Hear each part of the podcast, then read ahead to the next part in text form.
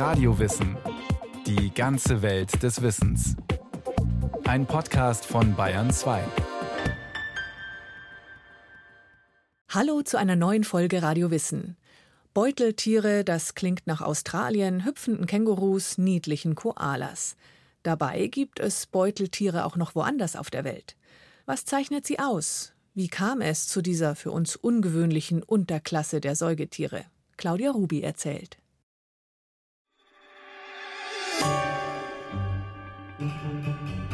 Beuteltiere sind anders. Klar, das weiß doch jeder. Beuteltiere leben in Australien, haben einen Beutel und hüpfen umher. Falsch. Oder nicht ganz richtig. Richtig ist, die meisten Beuteltiere leben in Australien. Aber auch in Nord- und Südamerika gibt es Beuteltiere. Ursprünglich kommen sie sogar ganz woanders her. Und hüpfen tun vor allem die Kängurus. Es gibt aber rund 320 Arten von Beuteltieren. Beutelmäuse und Beutelmarder, Numbat und Opossum, Federschwanzbeutler, über 60 Känguruarten, Gleitbeutler, Kusu und Koala, Wombat. Beutelratte und Beutelmull. Okay, okay. Aber einen Beutel haben sie alle. Nicht ganz. Die meisten Beuteltiere haben einen Beutel. Manche aber bilden nur eine kleine Hautfalte aus, in der die Jungen heranwachsen. Und einige wenige haben überhaupt keinen Beutel. Zum Beispiel das Spitzmausopossum und der Ameisenbeutler. Ameisenbeutler? Der Ameisenbeutler, auch Numbat genannt, ist ein ganz ungewöhnliches und seltenes Beuteltier. Er hat eine spitze Schnauze, einen buschigen Schwanz und auffällig helle Streifen auf dem Rücken. Ein bisschen ähnelt er einem Wiesel. In den Trockenwäldern Australiens kommt der Numbat am frühen Morgen aus seinem Bau und macht sich auf die Suche nach einem Frühstück. Hat er einen Termitenhügel gefunden, kratzt er mit kräftigen Krallen die Erde auf und sammelt die Insekten mit seiner klebrigen Zunge ein. Pro Tag schafft er 10.000 bis 20.000 Termiten. Für Vera Weisbecker ist der Numbat eines der spannendsten Tiere in Australien. Seit vielen Jahren erforscht die Zoologin Beuteltiere. Zunächst in Deutschland, seit einigen Jahren an der Flinders-Universität im australischen Adelaide. Das ist eine Art von Beuteltier, die hat sich auf Ameisen spezialisiert.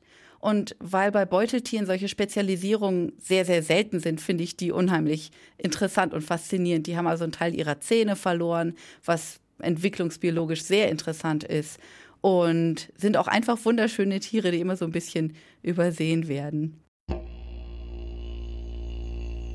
Früher waren die Ameisenbeutler im südlichen Australien weit verbreitet.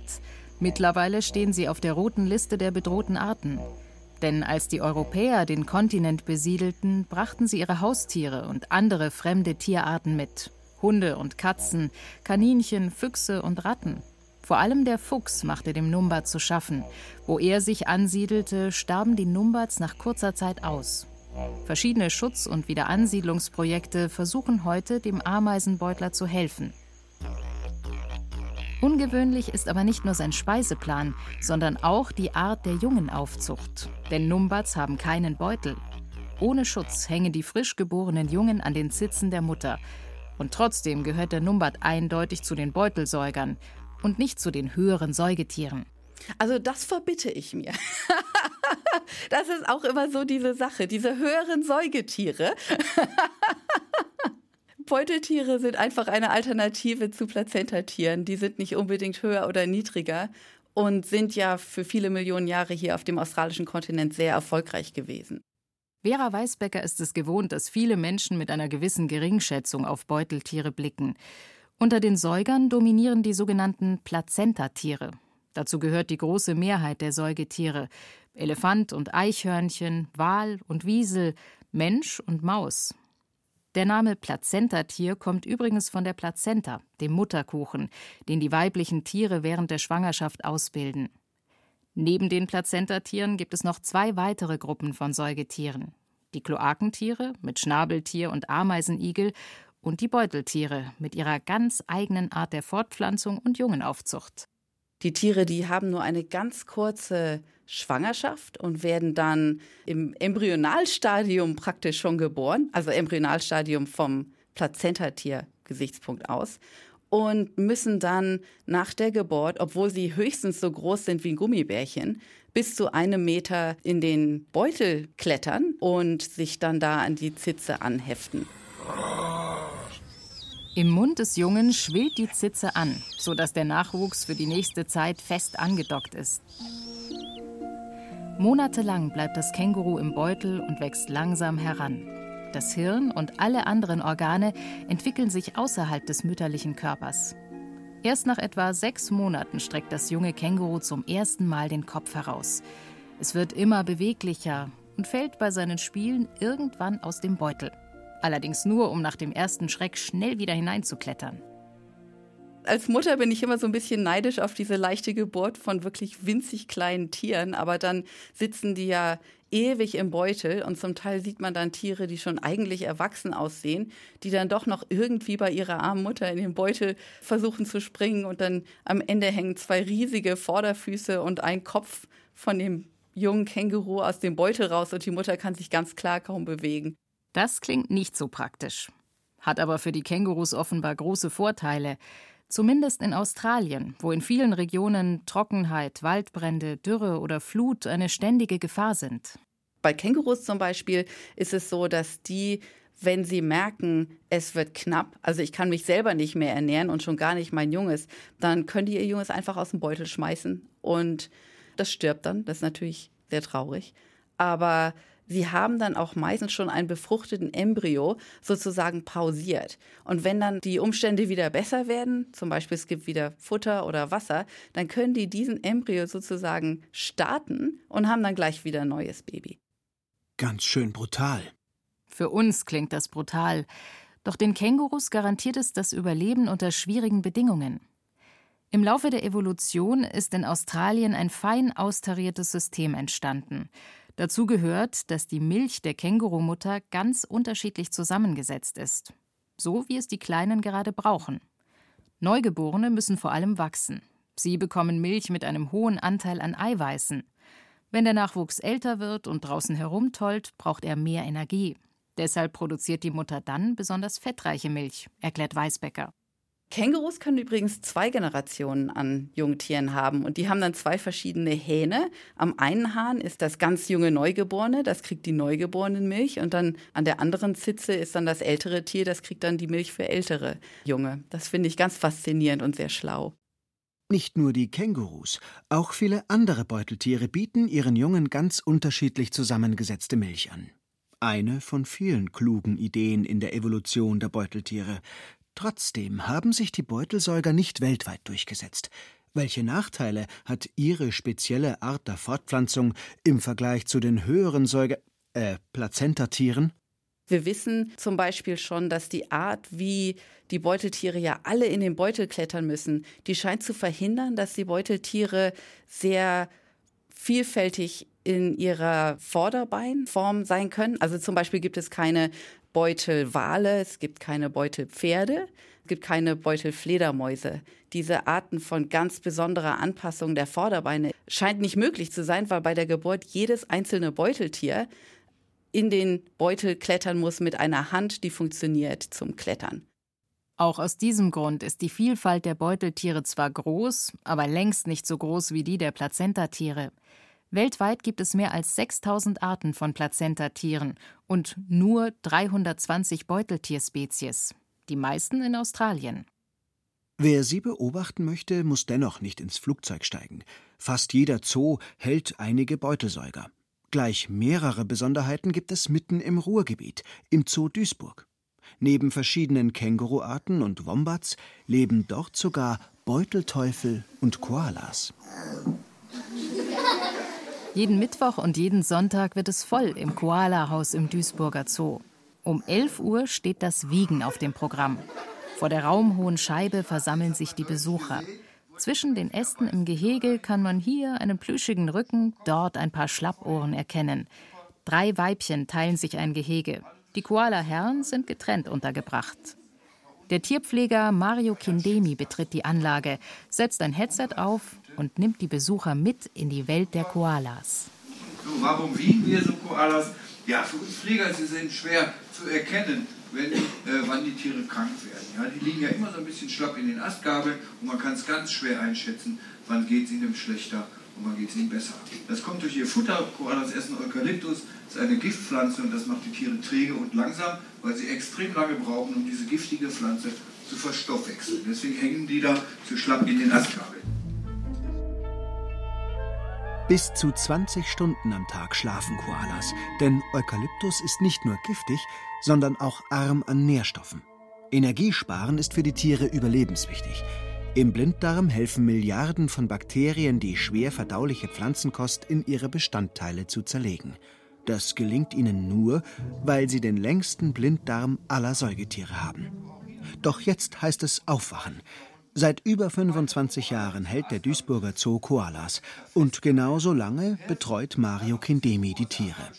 Geschickt hebt er Turi, ein junges Männchen, aus seiner Astgabel und trägt ihn hinüber ins Damengehege. So, der Turi ist unser Koala-Männchen, drei Jahre alt und ist aus dem Zoo Edinburgh hier nach Duisburg umgezogen. Guten Morgen. Und der Turi ist ein ganz nervöser kleiner Koala-Mann. Ja? In einem Jahr wird Turi erwachsen sein und soll dann für Nachwuchs sorgen. Der Pfleger setzt den Koala auf eine ganz spezielle Waage. Ein Brett mit einem Baumstamm. 7120 Gramm wiegt der Turi. Wenn er ganz ausgewachsen ist, hat er bis zu 10 Kilo. Also da kommt schon noch mal was dran. Bis zu anderthalb Kilo Eukalyptusblätter fressen Koalas am Tag. Nicht nur wegen dieser Spezialdiät sind die Tiere im Zoo schwierige und teure Pfleglinge. Der Duisburger Zoo hat mittlerweile eine eigene Plantage. Doch vor allem in der kalten Jahreszeit muss zusätzlich Eukalyptus eingeflogen werden. Bevor die Damen anfangen, sich für den kleinen Koalamann zu interessieren, setzt Kindemi ihn wieder nach nebenan und rümpft dabei die Nase. Koalas riechen eben nicht nach Eukalyptus, das denkt man immer, aber so einer wie der Turi, der stinkt wie so ein alter vergammelter Socken, also ganz stark nach Schweiß. Das ist nicht lecker, wirklich ganz, ganz, ganz intensiv. Buh. Das gleich einen neuen Pullover anziehen. Jetzt sind die Koala-Damen an der Reihe. Doch Iora und Jeribana haben offenbar etwas anderes im Sinn. Sie sitzen hoch oben im Baum und blicken freundlich interessiert zu ihrem Pfleger herunter. Doch der kennt die Tricks. Er klopft ein paar Mal auf das Holz und schon klettert ein Koala langsam nach unten. Das ist unsere Eora. Und die Eora, die hat hoffentlich ein Baby gekriegt, letzte Woche. Ich möchte dich aber trotzdem heute mal wiegen.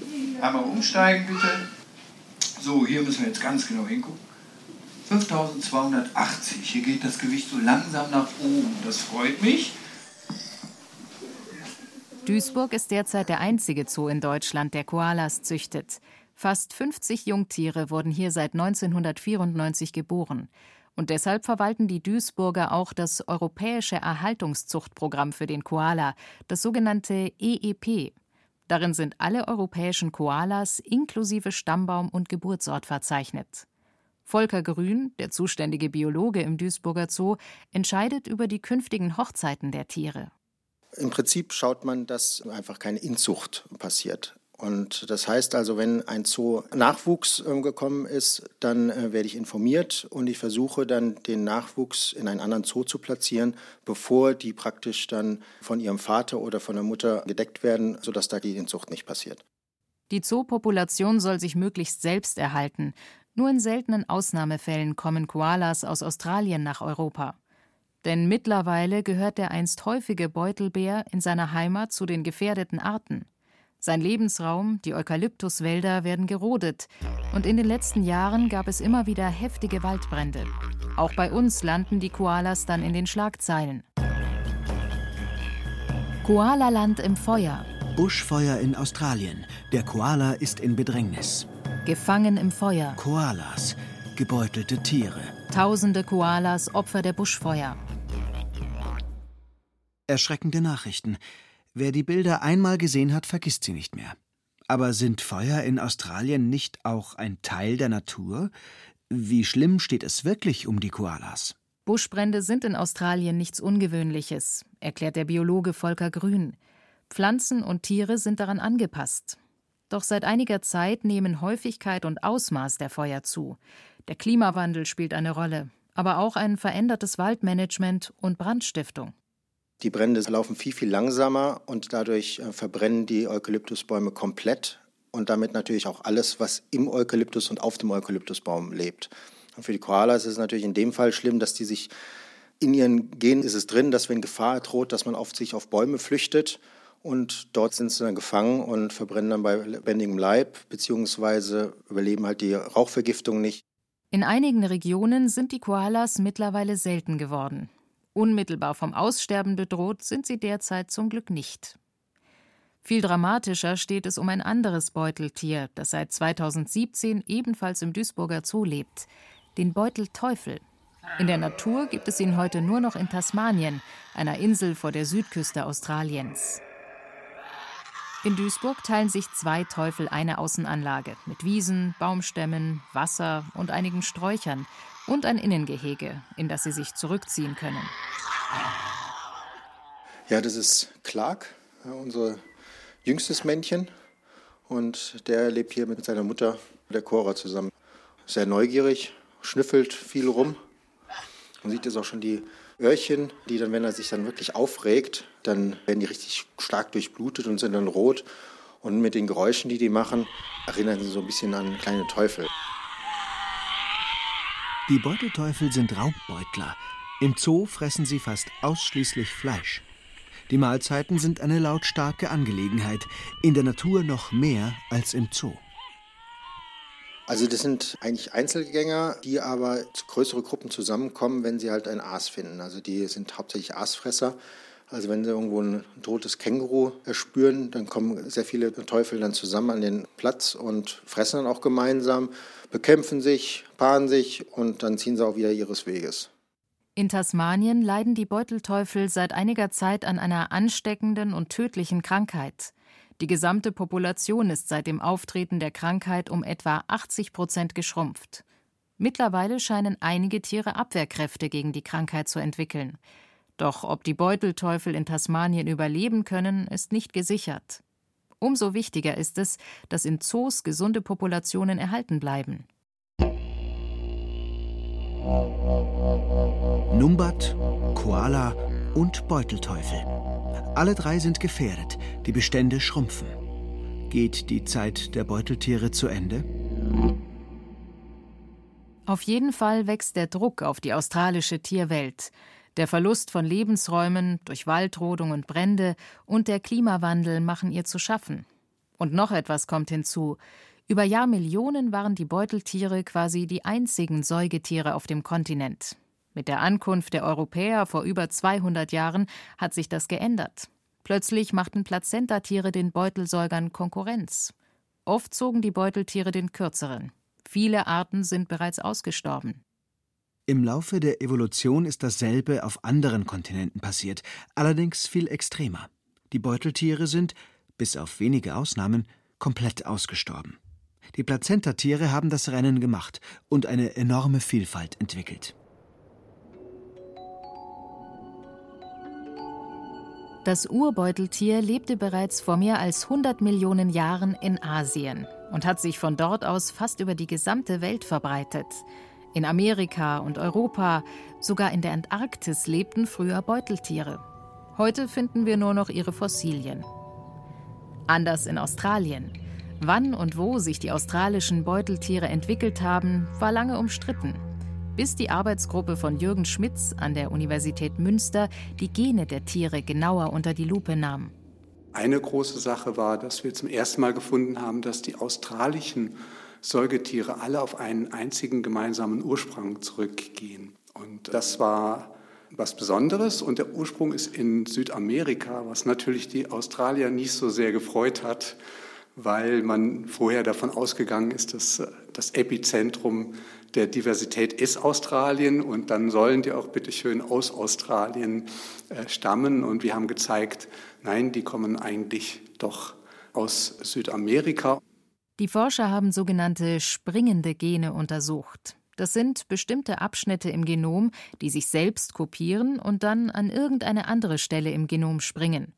Dort sitzen sie und werden bei jeder Kopie des Erbmaterials an die Nachkommen weitergegeben. Und je besser die springenden Gene übereinstimmen, umso enger sind die Arten verwandt. Das klingt einfach. Tatsächlich gibt es jedoch Millionen von springenden Genen. Und erst durch den rasanten Fortschritt der Genetik werden immer aufwendigere Analysen möglich. Die Forscher in Münster haben einige besonders interessante Gene ausgewählt und verschiedene australische Beuteltiere miteinander verglichen. Immer auf der Suche nach dem Uraustralier, dem gemeinsamen Vorfahren von Koala und Känguru, Numbat, Beutelteufel und Co. Das ist die Beutelratte in Südamerika, Monite del Monte. Das ist die Chilio-Beutelratte. Und die hat sehr viele dieser springenden Gene gemeinsam mit allen australischen Tieren. Und deswegen können wir sagen, das ist der Ursprung. Höchstwahrscheinlich ist ein Vorfahre der Beutelratten, die heute noch in Südamerika leben, vor rund 50 Millionen Jahren über die Antarktis nach Australien eingewandert. Zu der Zeit waren die südlichen Kontinente alle zusammen. Das heißt, Gondwana war ein riesengroßer Kontinent mit der Antarktis, Australien, Südamerika verbunden und war zu der Zeit tropisch. Das heißt, da waren die damaligen Beuteltiere vertreten und sind dann nach Australien gekommen. Und Australien hat natürlich was ganz Besonderes gehabt, nämlich keine höheren Säugetiere. Und damit war das natürlich ja wunderbares Territorium, um sich zu vervielfältigen und auszubreiten. Im Laufe von Jahrmillionen hat sich Australien von der Antarktis und den anderen Kontinenten getrennt. Im Rest der Welt starben die Beuteltiere aus. In der Antarktis wurde es schlicht zu kalt und auf den anderen Kontinenten wurden sie, mit wenigen Ausnahmen, von den sogenannten höheren Säugetieren verdrängt. Australien aber ist bis heute der Kontinent der Beuteltiere geblieben.